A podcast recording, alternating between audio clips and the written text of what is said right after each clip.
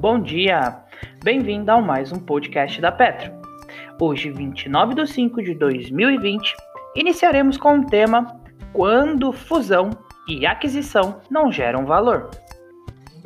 Geralmente, quando fusões e aquisições são anunciadas no mercado, a maioria dos indivíduos reage de maneira positiva.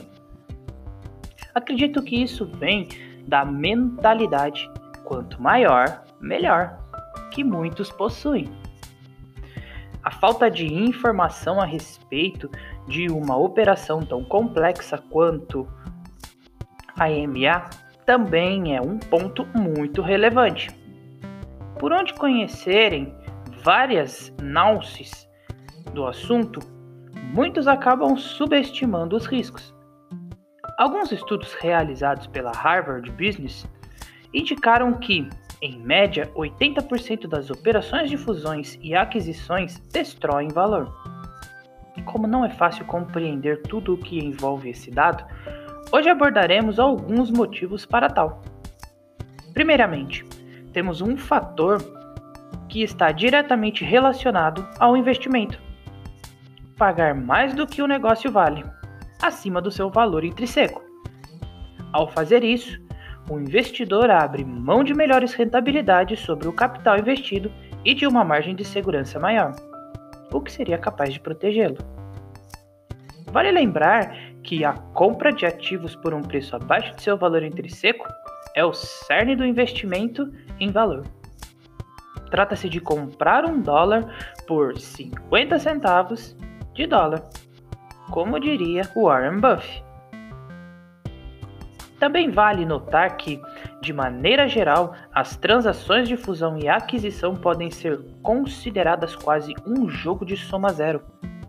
E grande parte dos casos, em lado, um lado vence e o outro perde. Durante a negociação, os compradores devem convencer os seus sócios de que não estão comprando uma barganha. De outro lado, os vendedores precisam convencer os seus sócios de que estão vendendo o negócio por mais do que ele vale. No entanto, tais situações não podem ser verdadeiras ao mesmo tempo. Isso significa que ou o vendedor está vendendo barata ou o comprador está comprando caro. Um exemplo de motivo que leva as empresas a pagarem mais por outra é o medo da disrupção. Quando os, os gestores se sentem ameaçados por tendências futuras e acreditam que seu modelo de negócio está ultrapassado, as aquisições são influenciadas por um sentimento de desespero, de modo que os compradores tendem a pagar mais alto do que deveriam. Outro exemplo é a supervalorização de sinergias. O investidor Vitality costuma fazer uma brincadeira dizendo que sinergia é uma palavra mágica criada pelos analistas de Wall Street para tentar justificar qualquer transação. A sinergia é um conceito que diz que o valor e a performance de duas companhias atuando em conjunto serão maiores do que a soma de ambas separadas. Na prática, a fala se faz verdade em vários casos. Outro ponto relevante é que muitas fusões e aquisições não geram valor pela dificuldade em integrar suas culturas organizacionais. A cultura de uma empresa é fundamental para seu sucesso. Não é por acaso que enxergamos isso como um aspecto marcante de grandes companhias como Google, Facebook, Amazon, o conflito cultural tem o potencial de deteriorar os serviços oferecidos ao consumidor, provocando queda nas vendas e, consequentemente, nos lucros. Por último, a integração dos negócios pode ser complicada e acaba e acabar nunca acontecendo. Quando as companhias se unem, é necessário realinhar todas as cadeias de suprimento entregar os, integrar os softwares de sistema, realizar mudanças em sedes e filiais, demitir e contratar funcionários. Esses procedimentos podem gerar altos custos administrativos que podem nunca ser justificados se essa integração for incompleta ou mal feita. Portanto, o intuito, o intuito aqui não é dizer que as fusões e aquisições não geram valor. Ao contrário, quando bem executadas, são capazes de entregar bons retornos aos acionistas. Mas é preciso que os investidores reflitam sobre as complexidades e os riscos desse tipo de operação. Muitas empresas possuem estratégias de crescimento por meio de fusões e aquisições e se provam eficientes. No Brasil, nós temos o exemplo da Linux e a Fleury. Em empresas que adotam essa estratégia, o investidor deve ficar atento ao conhecimento, à experiência e ao histórico de resultados do gestor neste aspecto. Radar da Petro. As notícias mais relevantes das empresas da Bolsa de Valores brasileira diariamente para você. Petrobras capta mais de 3 bilhões de dólares no mercado internacional. A emissão foi conduzida pela subsidiária Petrobras Global Finance o dinheiro captado será utilizado em fins corporativos gerais. Um consórcio de seis instituições financeiras nacionais e estrangeiras coordenou a emissão que levantou 3,25 bilhões de dólares no mercado de dívida internacional. A petroleira emitiu 1,5 bilhão, com prazo de 10 anos a um yield de 5,6% e mais 1,75 bilhão de 30 anos a 6,9%. Taxas de 8 a 10 pontos base acima de papéis da Petrobras com duração equivalente. A Petrobras tinha 15,7 bilhões de dólares em caixa no final do primeiro trimestre. Essa é a primeira vez que a companhia acessa o mercado internacional este ano e a primeira emissão de uma empresa latino-americana desde fevereiro. Em momentos de dúvida sobre a capacidade do Brasil em acessar o mercado internacional, a República e a Petrobras sempre agem como primeiros emissores a testar o apetite do mercado, pavimento, pavimentando o caminho para as outras empresas. A Petrobras também informou na quarta-feira, dia 27, que iniciou procedimentos para dar acesso aos demais produtores de gás natural no Brasil e às unidades de processamento do insumo. De acordo com o um modelo em implantação, a companhia passará a atuar como processadora de gás natural, fornecido por outros agentes. Com a medida, a Petrobras reafirma o seu comprometimento em contribuir para o desenvolvimento de um mercado de gás aberto competitivo e sustentável no país. A Petrobras disse ainda que está informando aos potenciais interessados sobre o modelo de negócio a ser adotado e os procedimentos de oferta e contratação. Lojas Americana AMI faz parceria com o Cielo para cashback.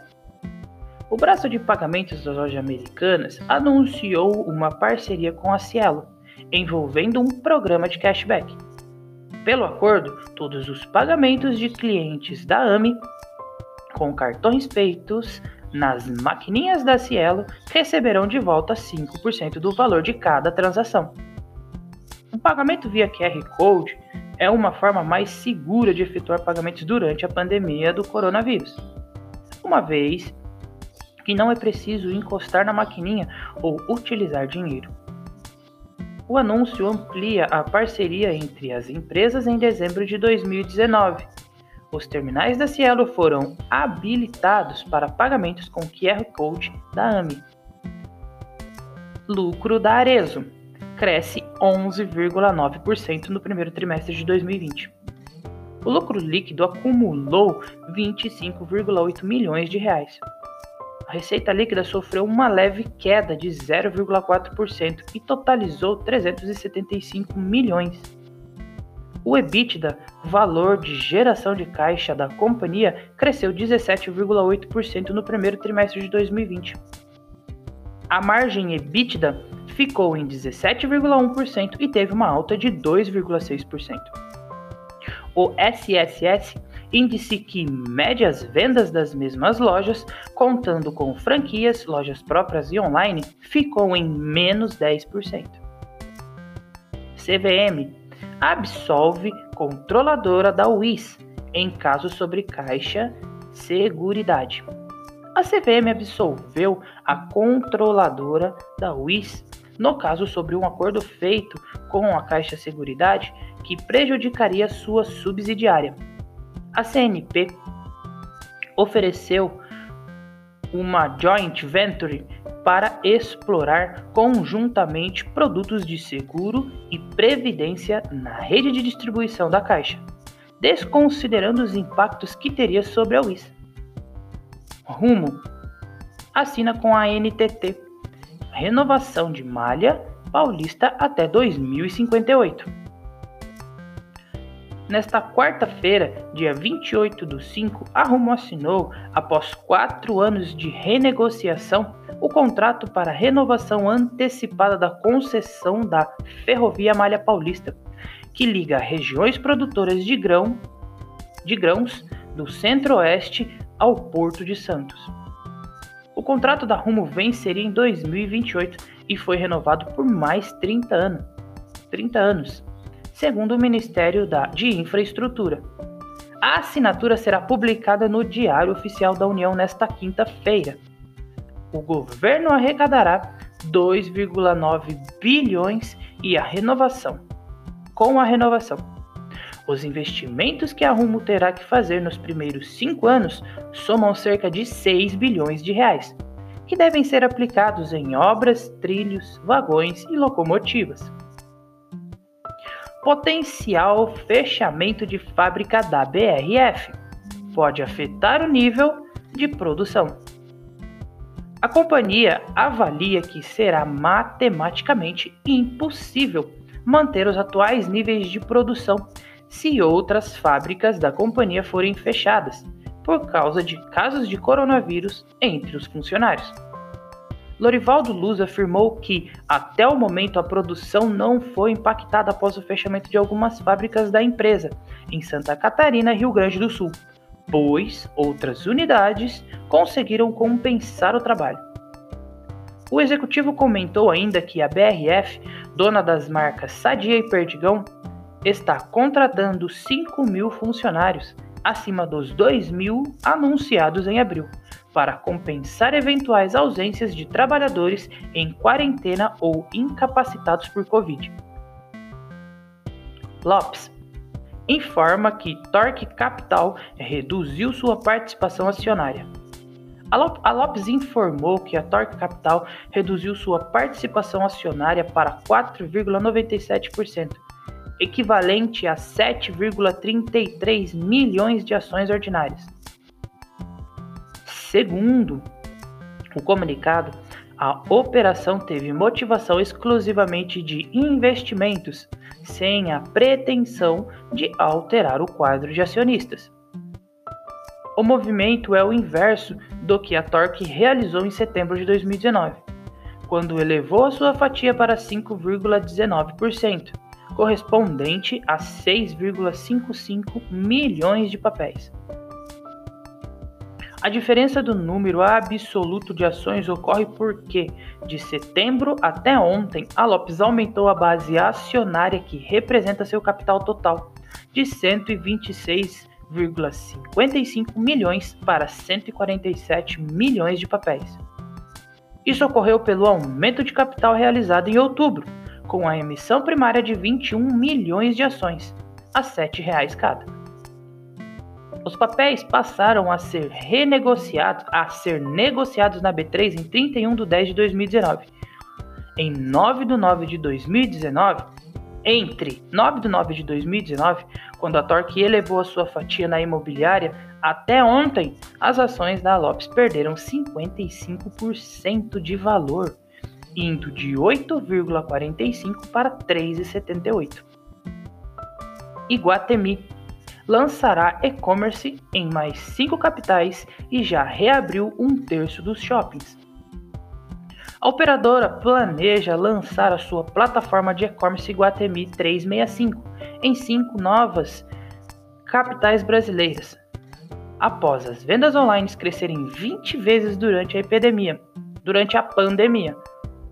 Temos várias marcas em fase final de negociação e vamos para cinco novas capitais que serão anunciadas nos próximos dias, disse o diretor-presidente e de novos negócios do grupo Carlos Gereissati.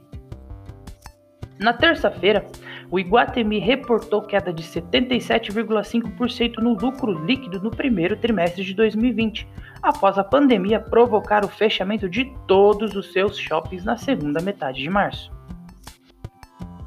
O radar da Petro não constitui recomendação de compra nem de venda das empresas contempladas apenas visa abordar as notícias mais recentes das empresas da Bolsa Brasileira. A opinião dos analistas da Petro é expressa exclusivamente através de relatórios. Espero que vocês tenham um bom dia e bons negócios.